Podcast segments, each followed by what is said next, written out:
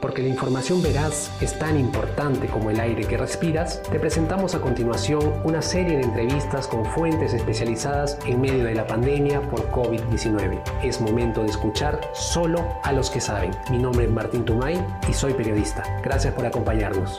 El Comercio Podcast presenta El Comercio te informa. Hola amigos del comercio, ¿qué tal? Muchísimas gracias por acompañarnos. El tema que tenemos a continuación tiene que ver con equipos eléctricos, equipos electrónicos. Para eso me acompaña en pantalla la viceministra de Gestión Ambiental, Lies Linares. ¿Cómo se encuentra, viceministra? Muy buenas tardes, Martín. Muchas gracias. Muy bien, muy bien. Y muchas gracias por la, por la, invitación a, a este espacio. Eh, viceministra, entiendo, antes de iniciar con la conversación y que usted nos detalle eh, entiendo que el Ministerio del Ambiente está realizando unas charlas que son eh, para el público en general sobre el manejo justamente de residuos de aparatos eléctricos y electrónicos. ¿Es cierto? Es correcto, es correcto, Martín. Venimos ya haciendo una secuencia de, talleres y reuniones virtuales con, en general, con el público, ¿no?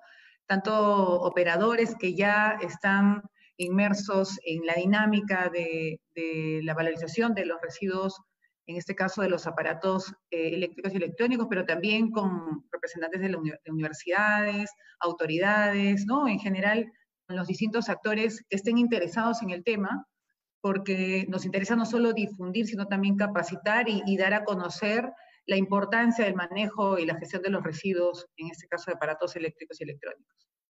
Y justamente yo, yo, doy el detalle para las personas que quieran participar sobre estos seminarios que van hasta octubre y se dan cada 15 días. Pueden escribir a proyecto RAEE e, arroba minam.gov .pe y ahí van a encontrar la mayor información sobre estos seminarios. Eh, viceministra, ahora que estamos en pandemia, muchos estamos en pandemia y la situación nos ha obligado a muchos a quedarnos en casa.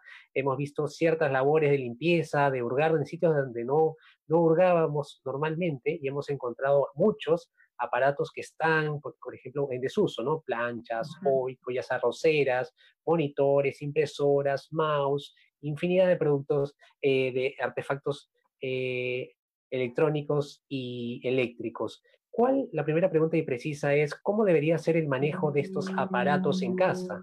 Gracias, Martín. Mira, eh, quizás para, para nosotros, ¿no? En general, los ciudadanos, lo más frecuente o lo más cotidiano es entender la oportunidad que tenemos de disposición o de reciclaje, por ejemplo, de, materiales de plástico, ¿no? De cartón, ¿no? De vidrio, ¿no? Que, que probablemente es lo que estamos, lo que usamos más de cerca, pero no nos damos cuenta también que los aparatos eléctricos electrónicos, como puede ser nuestra laptop, nuestra computadora, nuestro celular, ¿no? El celular que, que todos o la mayoría de nosotros tenemos, nuestros aparatos también, nuestro televisor o los, que, los implementos que también tenemos en la cocina, todo eso ¿no? forma parte de los aparatos eléctricos electrónicos, ¿no? Pero una vez que estos aparatos finalmente terminan su ciclo de vida, pueden ser y son considerados como residuos, ¿no? Y, realmente para nosotros es muy importante eh, compartir con, con, los ciudadanos, ¿no? Con, en general con la población, eh, la relevancia de poder disponer de manera adecuada estos aparatos, porque, eh, digamos, en principio porque tienen la oportunidad de poder darle un segundo uso, ¿no? Así como estamos planteando, por ejemplo, que el plástico de las botellas, ¿no? de las bebidas, podamos entregarlas para que esto se pueda, a los recicladores, para que esto se pueda transformar y luego podamos obtener otro tipo de productos o otras botellas. De la misma forma, ¿no?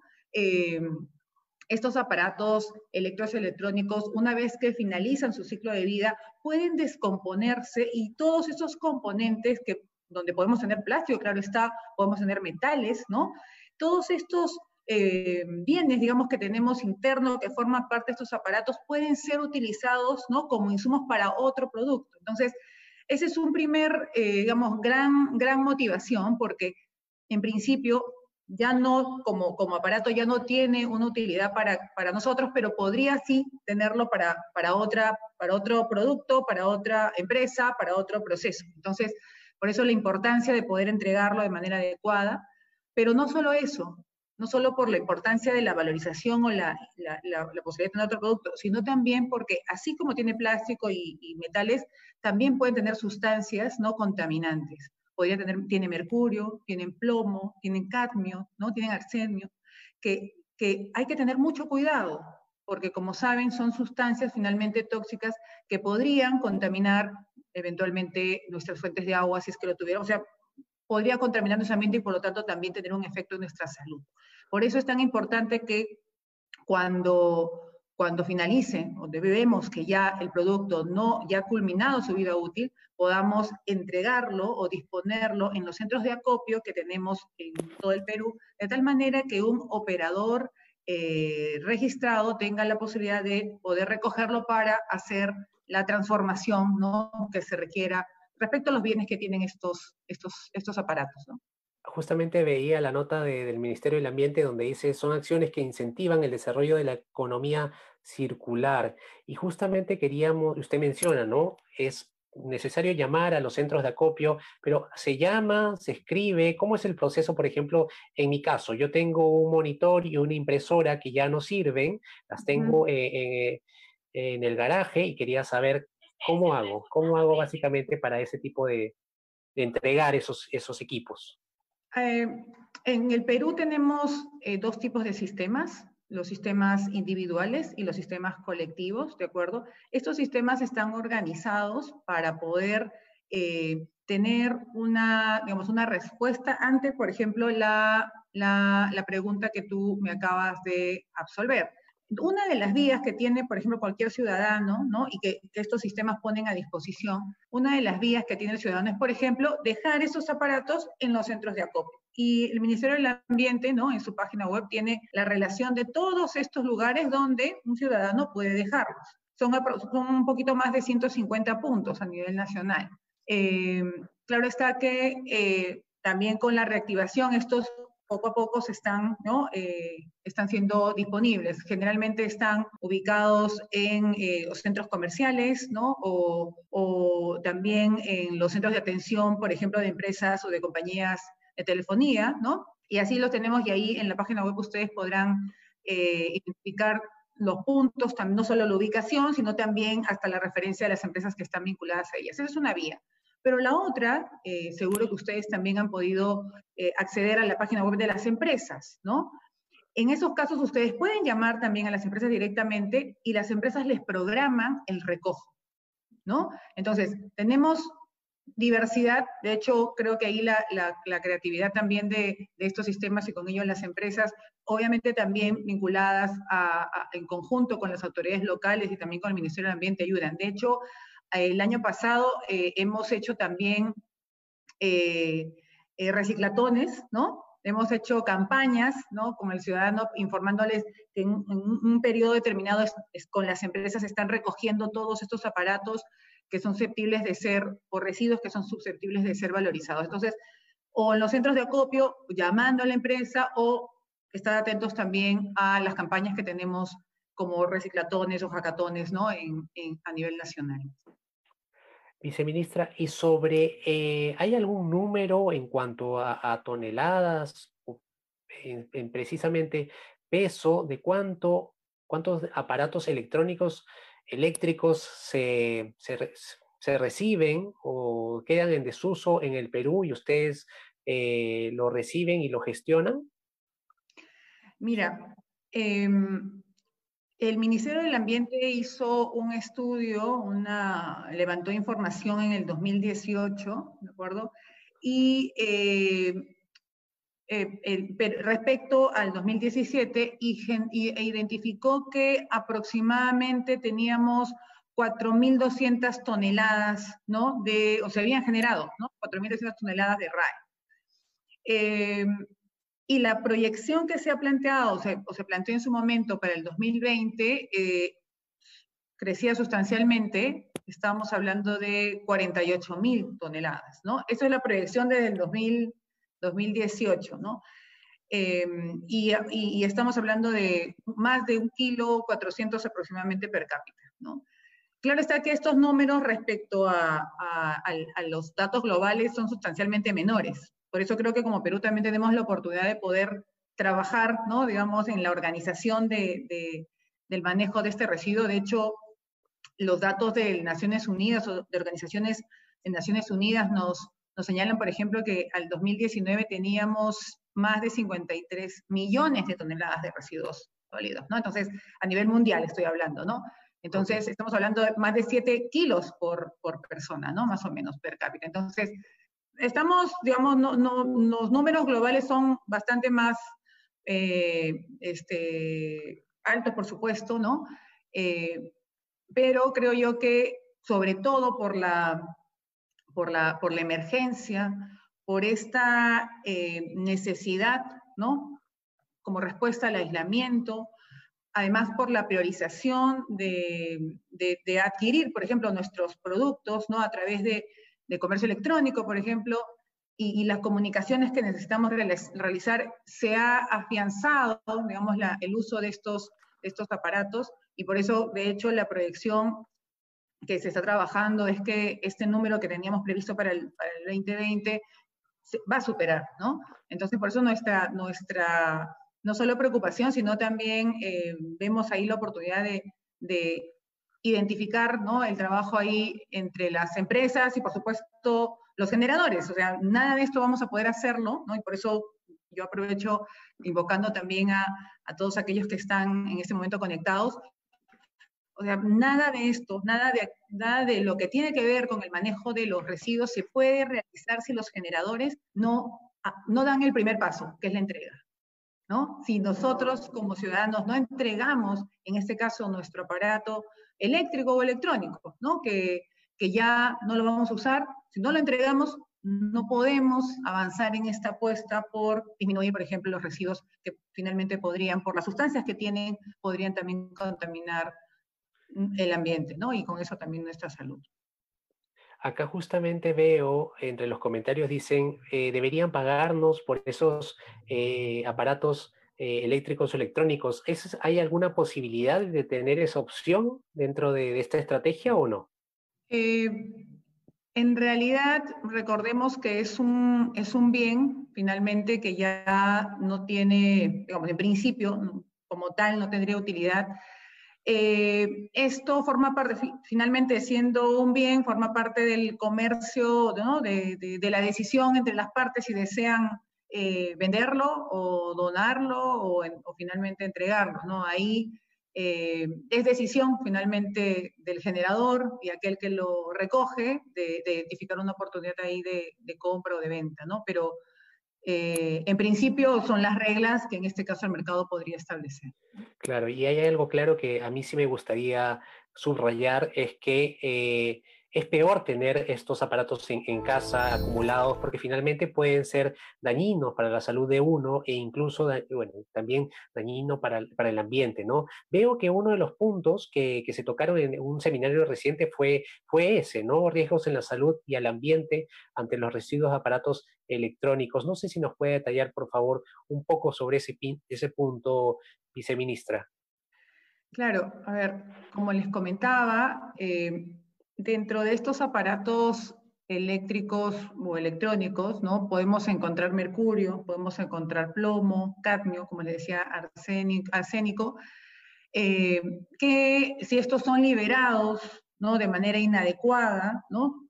Al abrirse probablemente, o, finalmente, ¿no? Eh, manteniéndolos en un lugar o en lugares eh, también donde no, no tengan la, digamos, la, protección necesaria, podría ocasionar, por supuesto, también contaminación. De hecho, como les mencionaba, un televisor, en todo caso se los comparto, por ejemplo, un televisor desechado tiene plomo, tiene fósforo también, y si estas, estos, este, estas sustancias finalmente son eh, desechadas de manera inadecuada, pueden ¿no? contaminar nuestros, nuestras fuentes de agua ¿no? o, lo que nosotros podemos tener en nuestras casas, probablemente también.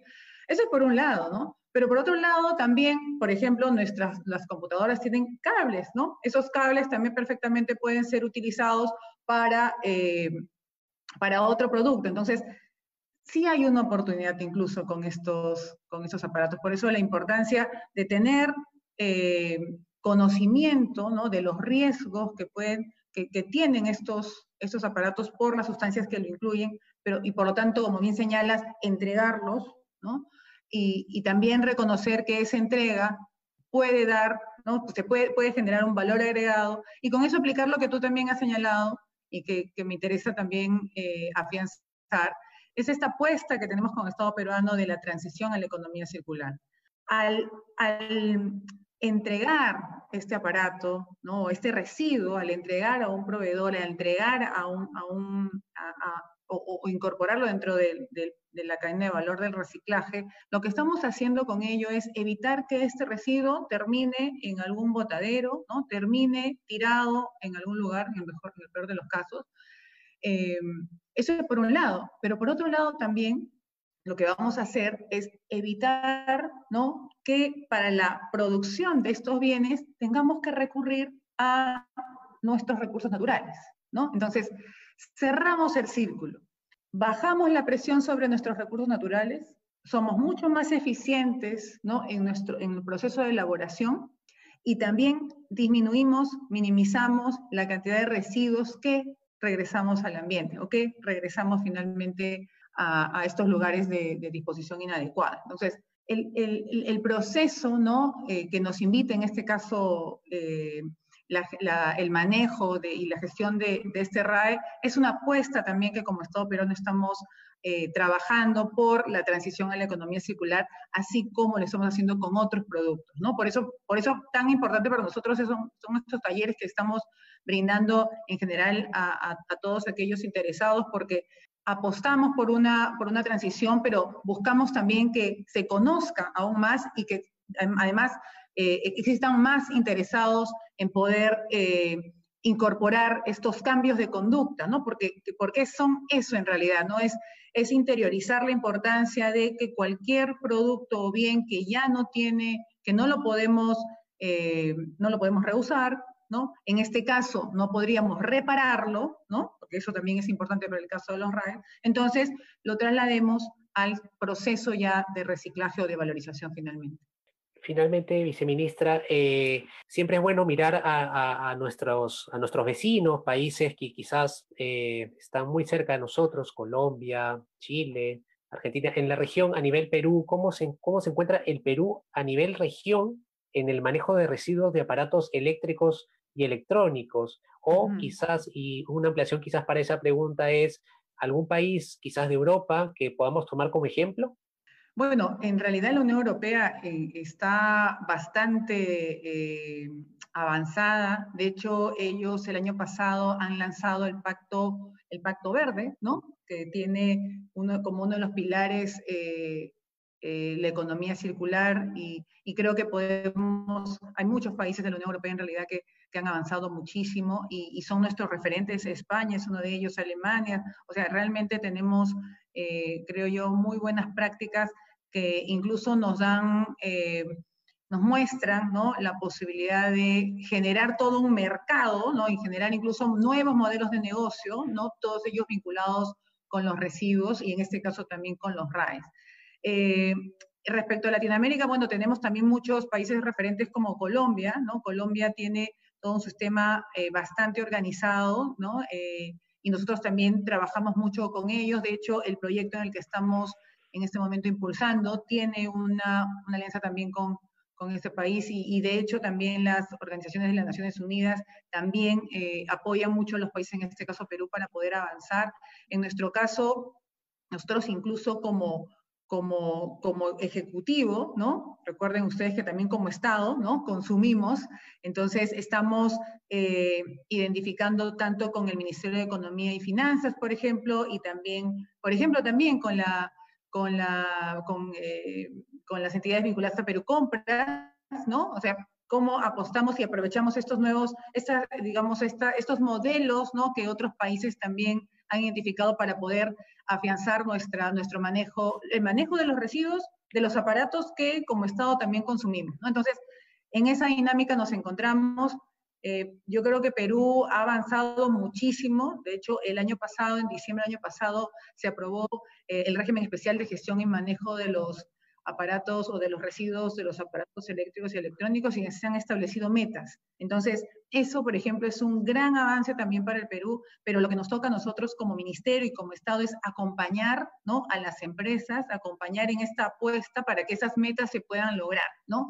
O sea, lo importante en este caso no solo plantear las metas, sino cómo hacemos para que de manera conjunta se logren, porque finalmente no solo el, hecho de que cumplan la meta no solo es un beneficio y un logro de la empresa, sino en general como sociedad, porque eso significa que esta, esta alianza entre todos ha, surtido efecto. Cuanto más o cuanto cumplan la meta o la superan, eso significa que hemos recabado, no hemos recogido la mayor cantidad de residuos, en este caso de aparatos eléctricos y electrónicos. Entonces, ahí eh, como Perú, digamos, tenemos un compromiso muy, muy fuerte y, nuevamente yo invoco, sobre todo los jóvenes, ¿no? Que están tan vinculados a, estos, a estos aparatos que, que, cuando veamos, ¿no? Cuando veamos que, que, nuestro celular o nuestro televisor está fallando, mm, la primera decisión no sea, vamos a comprar otro, la primera decisión sea, veamos qué se puede hacer, si se puede reparar, ¿no? Primero eso, Luego, si ya eh, vemos que efectivamente ya no, es posible poder continuar con, con, este, con este aparato porque, bueno, sencillamente ya, no, ya cumplió su ciclo de vida, pues entregarlo en un lugar adecuado donde finalmente pueda finalmente ser valorizado.